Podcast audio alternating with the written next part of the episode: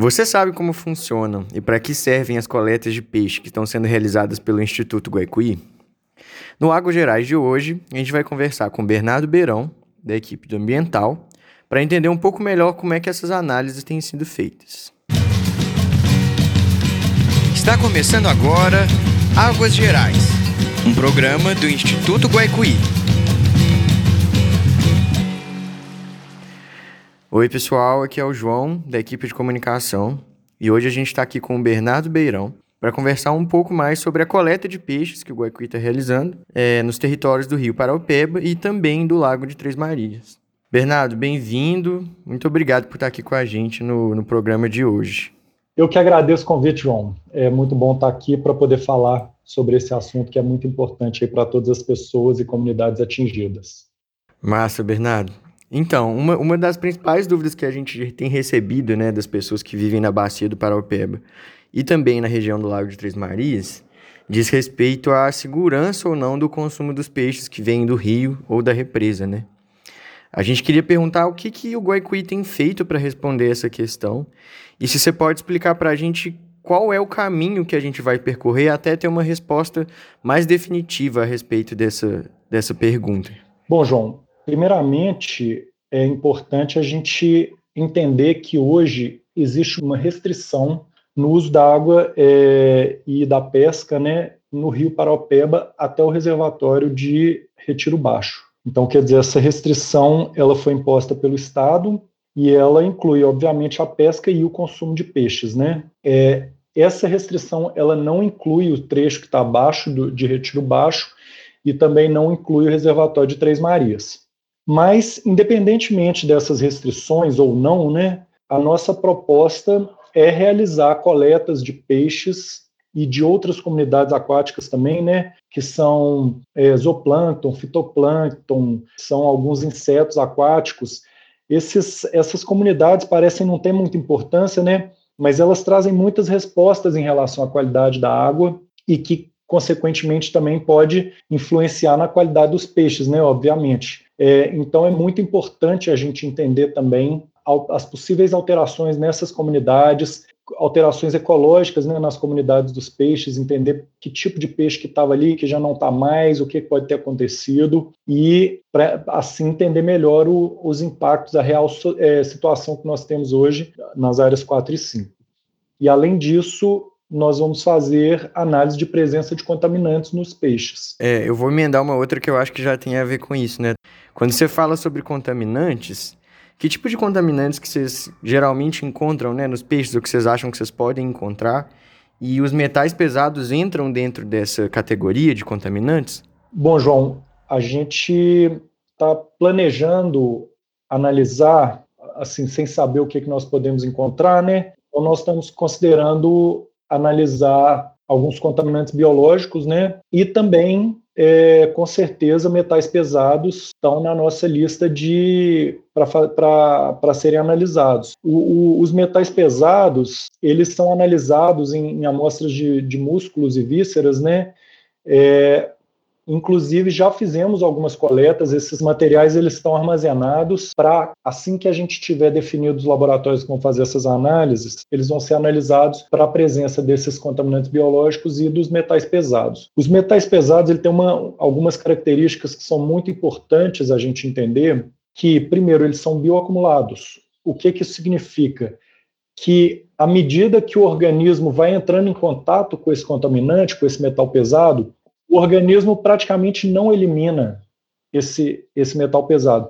Então ele vai sendo acumulado tá, em, alguns, em alguns órgãos ou também nos músculos desses animais. E outro, outro processo que acontece também é o que a gente chama de biomagnificação, que ele significa que um, um, um animal que se alimenta de um animal contaminado, ele acumula o que já estava acumulado naquele outro animal. Então, quer dizer, um peixe que se alimenta de, é, de, um outro, de vários outros peixes que estão contaminados, ele vai pegar todo, todo aquele metal pesado que foi acumulado nos indivíduos que, ele, que, que serviram de presa para ele e vão se acumular no organismo dele.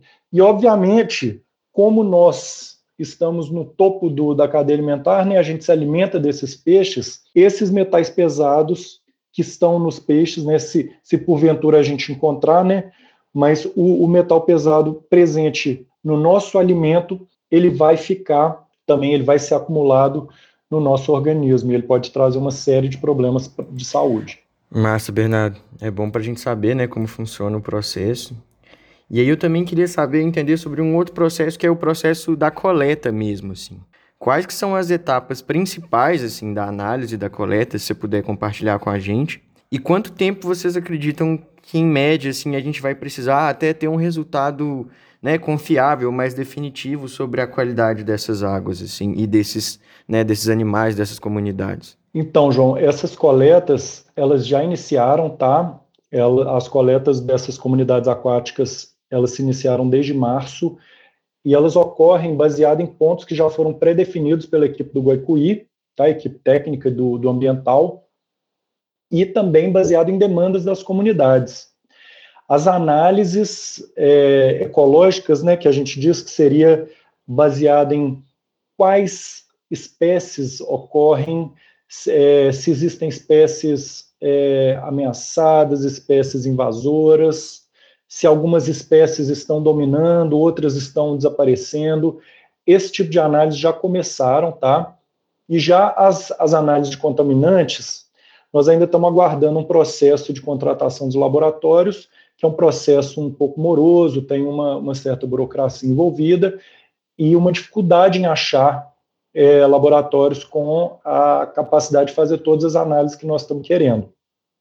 Então, é, assim que a gente tiver esses laboratórios, eles vão fazer é, as análises dessas amostras, como eu falei, algumas já estão até armazenadas, e as etapas é, são diversas, isso, isso até acaba atrasando um pouco né, o, o resultado, mas é muito importante que elas sejam seguidas é, com muito cuidado e atenção para, assim que a gente vê os resultados, a gente conseguir entender melhor esses resultados.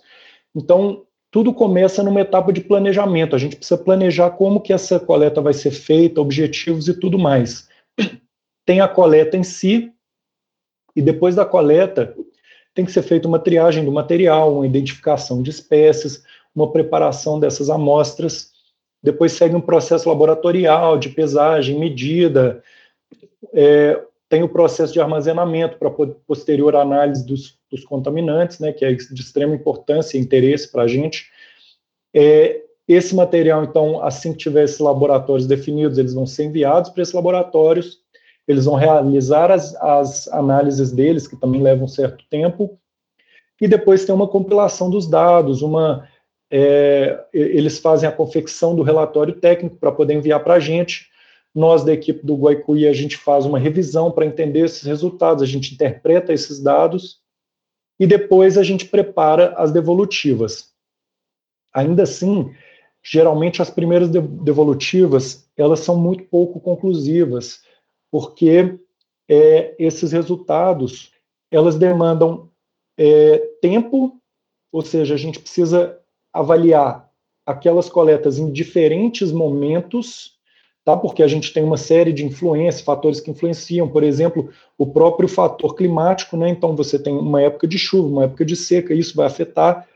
E nós temos também a necessidade de abranger o maior espaço possível, porque considerando também que a maioria dessas comunidades, especialmente os peixes, são, são móveis, né, eles podem estar presentes em vários lugares diferentes, a gente precisa tentar mostrar uma maior rede de pontos para poder entender melhor é, o que está acontecendo. Então, por isso que leva um certo tempo, a gente já vai demandar um, um tempo maior para poder ter essas análises é, preliminares, mas só mais para o final do trabalho, quando a gente tiver um ciclo hidrológico inteiro, ou seja, quase que um ano inteiro de coletas, a gente consegue comparar melhor esses, esses resultados, entender a influência dos, das distâncias entre os pontos e da diferença do, do momento que foram coletados para poder tirar conclusões mais, mais claras e, e certeiras. É, só voltando numa coisa que você comentou ali, é, uma pessoa atingindo, então, ela pode fazer uma demanda, né? Ela pode solicitar uma coleta num,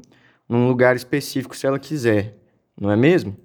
É isso mesmo. É, como eu tinha comentado, os pontos de monitoramento eles foram é, levantados baseado em critérios técnicos, né, tentando considerar é, diferentes tipos de ambiente, atividades que, que ocorrem no entorno, é, mas a gente está querendo, a gente está inserindo é, atendimento a demandas das pessoas ou de comunidades atingidas para poder ter respostas mais é, individualizadas. Agora, importante que, recebendo essa demanda, a gente precisa primeiro avaliar se a gente já não fez uma, uma coleta nessa, nessa área. Caso a gente não tenha feito, a nossa intenção é fazer um planejamento para poder atender essa demanda. E caso a gente já fez essa coleta, a gente faz um planejamento para poder dar a devolutiva assim que a gente tiver os resultados em mãos. Bernardo, eu acho que é isso. Tem alguma outra coisa que você gostaria de acrescentar? Alguma informação?